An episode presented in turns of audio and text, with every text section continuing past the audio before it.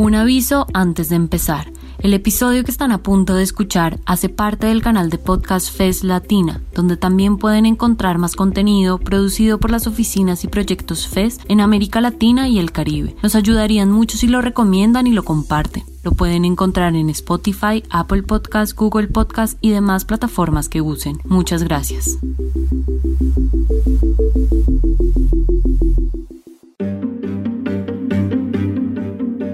Cada vez que compramos un producto, este genera un residuo que impacta terriblemente en nuestro sistema de recolección, ya que no existe una gestión adecuada de los desechos. Por un lado, se procura mejorar en la gestión de residuos, pero aparte de eso, la conciencia de consumo es otro factor importante.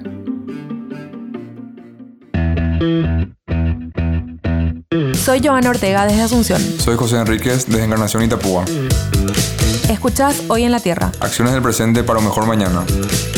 Este es un podcast del proyecto Villarreal, implementado por la Fundación Friedrich Ebert y el Centro de Estudios Ambientales y Sociales con el apoyo de la Unión Europea.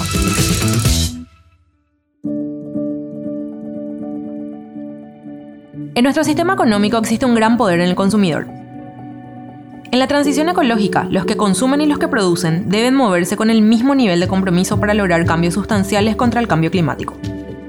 En Paraguay es vital un diálogo entre el campo y la ciudad. En este escenario, el concepto de comercio justo vuelve a ganar una relevancia fundamental. Ya en 1995, la Fair Trade Federation publicaba un conjunto de principios sobre el comercio justo. El primero de ellos dice así. Los miembros colocan los intereses de los productores y sus comunidades como la principal preocupación de su empresa. En plena crisis climática, este principio vuelve a recobrar una gran relevancia, ya que muestra el camino para ampliar el nivel de conciencia en las diferentes decisiones económicas y sus impactos en el medio ambiente. Es un gran punto de partida para emprender esfuerzos concretos, porque a las buenas intenciones debe acompañar un plan y un esfuerzo bajados a hechos. Los cambios que debe hacer todo productor de un bien o servicio requieren de un trabajo delicado e implica costos extras. En cada rubro clave es bueno que la comunidad pueda preguntarse qué herramientas necesitan para lograrlo. Este acercamiento entre productores y consumidores es la clave para dinamizar el comercio justo como una eficaz alternativa para mitigar los efectos del calentamiento global y movernos hacia formas más amigables con el entorno. Hablamos con Linda Vera, coordinadora de incidencia de la Coordinadora Latinoamericana del Caribe de Pequeños Productores de Comercio Justo. ¿Cómo se pueden adaptar las maneras de producir de un modo más amigable con el ambiente? ¿Qué se necesita para que la gente apoye y no solo elija la alternativa más barata? Tenemos dos desafíos. Por un lado, los pequeños productores y productoras deben adaptar sus prácticas agrícolas a un concepto que llamamos agricultura climáticamente inteligente que genera y pone al servicio de las organizaciones de pequeños productores información, tecnología e innovación en las prácticas agrícolas, para aumentar la resiliencia frente a los efectos del cambio climático. Por otro lado, necesitamos como sociedad posicionar a los pequeños productores en el centro del debate de los efectos del cambio climático, para generar mayor conciencia en los consumidores y entender que nuestro consumo tiene poder. Datos calientes. Presta atención a estos datos importantes sobre el comercio justo y el cambio climático. El comercio justo es voluntario y no tiene lugar si ambas partes no creyeran que iban a salir beneficiadas. En ese sentido, es libre comercio. Sin embargo, el comercio justo es la versión humanista del libre comercio, con un mayor grado de conciencia sobre las decisiones económicas. Como curiosidad, ya en 1841 en Estados Unidos, un pensador y activista escribió una reivindicación del comercio justo, con una filosofía similar al movimiento actual. Desde hace más de una década, el Parlamento Europeo opinó a favor del comercio justo, instando a la Comisión Europea a favorecerlo en la compra pública. Orígenes sostenibles de las materias primas, el consumo de energía renovable y tecnologías de producción amigable con el medio ambiente son algunos factores determinantes para que un producto ingrese a las redes internacionales de comercio justo.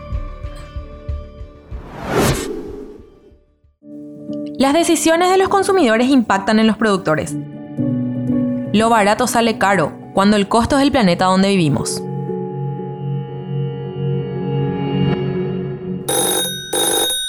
¿Qué ejemplos de iniciativas existen hoy que se adapten al comercio justo? Como CLAC tenemos una membresía de aproximadamente 900 organizaciones de pequeños productores y productoras en toda América Latina.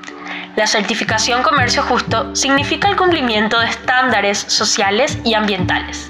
Este último contribuye a mejorar las prácticas de la agricultura, generando una agricultura ambientalmente responsable.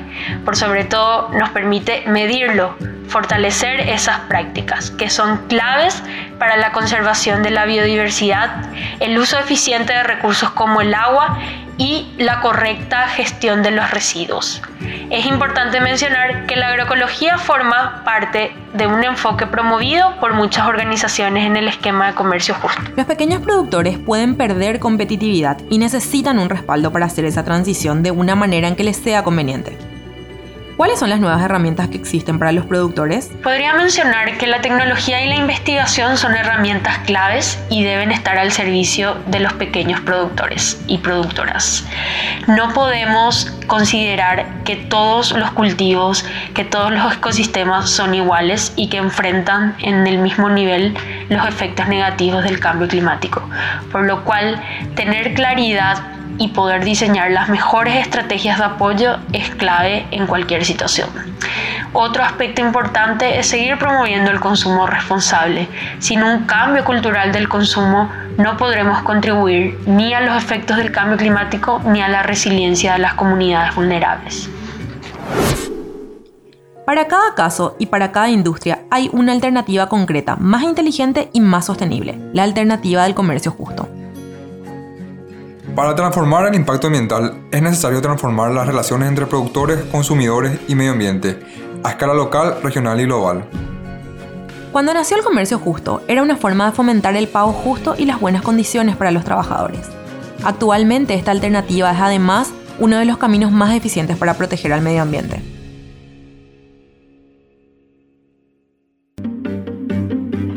En el siguiente podcast profundizamos sobre una nueva forma de consumo circular.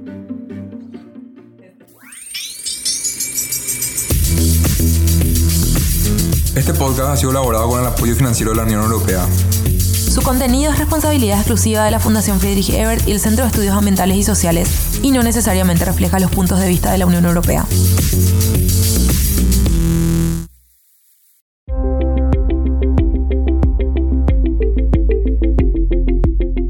Muchas gracias por llegar hasta el final. Si les gustó, nos ayudaría que lo compartan. Recuerden que este episodio hace parte del canal de podcast FES Latina, donde también pueden encontrar más contenido producido por las oficinas y proyectos FES en América Latina y el Caribe. Nos pueden encontrar en Spotify, Apple Podcasts, Google Podcasts y demás plataformas que use. Les esperamos en un próximo episodio.